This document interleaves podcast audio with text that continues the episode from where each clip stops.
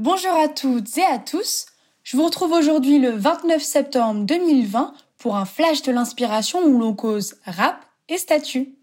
Connaissez-vous Damso Et si je vous dis Macarena, ça vous parle Mes sentiments dansent la Macarena.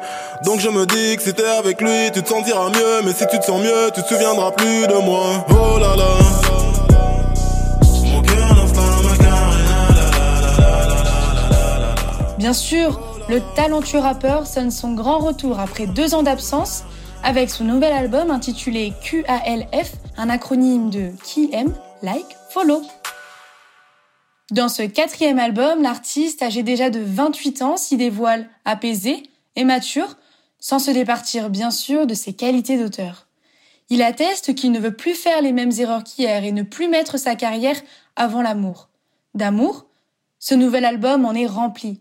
Il dédie le titre Roadmouth Love, une déclaration d'amour poignante à sa maman, atteinte d'une grave maladie et hospitalisée pendant de longs mois. Et c'est une recette qui fonctionne à merveille. Une semaine après la naissance de Calf, les records et les chiffres ne cessent de tomber au pied de l'artiste belge. Avec plus de 20 000 ventes en seulement trois jours, Damso fait un démarrage pour le moins très prometteur.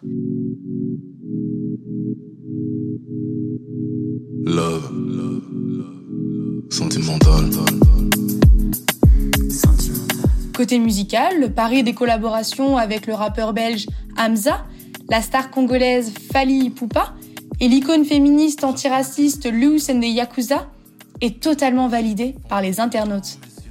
Fier de ses origines congolaises, Damso rappelle l'attachement qui le lie à son continent de naissance.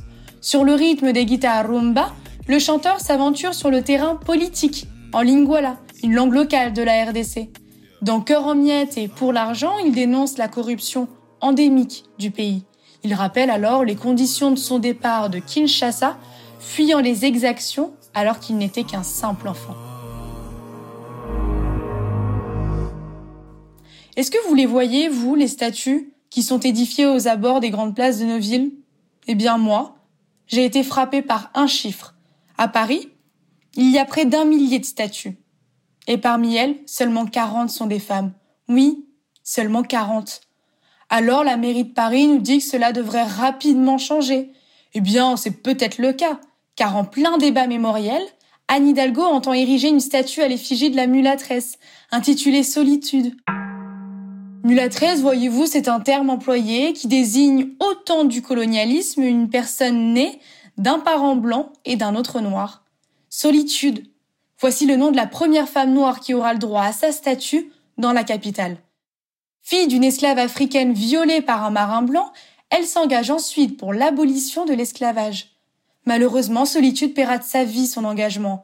Elle sera pendue et condamnée à mort après avoir accouché déjà représentée par une statue en Guadeloupe, celle de Paris devrait remplacer celle du général Dumas, un mulâtre lui aussi, premier général français ayant des origines afro-antillaises. La sienne avait été détruite sous l'occupation nazie. Refusant le déboulonnage des statues glorifiant les colonialistes d'antan, la mairie socialiste veut donner de la visibilité à des personnages positifs de cette douloureuse histoire. C'est un symbole fort, évidemment, que de dresser une statue à l'honneur d'une femme noire. Mais c'est aussi l'occasion de permettre aux passants de découvrir ou redécouvrir le combat mené par Solitude pour la liberté. Et eh bien voilà, c'est la fin de ce flash du mardi 29 septembre. On se retrouve très prochainement pour une dose d'actualité hautement inspirante. En attendant, bien sûr, je vous laisse le droit de goûter au talent du lyriciste Damso avec son titre mélancolique Deux toiles de mer. Noir. Tu fais mal, je fais mal aussi. Mal froid, si je sors ce soir, quelques balles dans ta carrosserie. Maléfique sur mon fin tragique. Négro pas comme un parasite. Je suis dans l'ombre, la lumière m'attriste. Elle n'attire que la jalousie. Oh.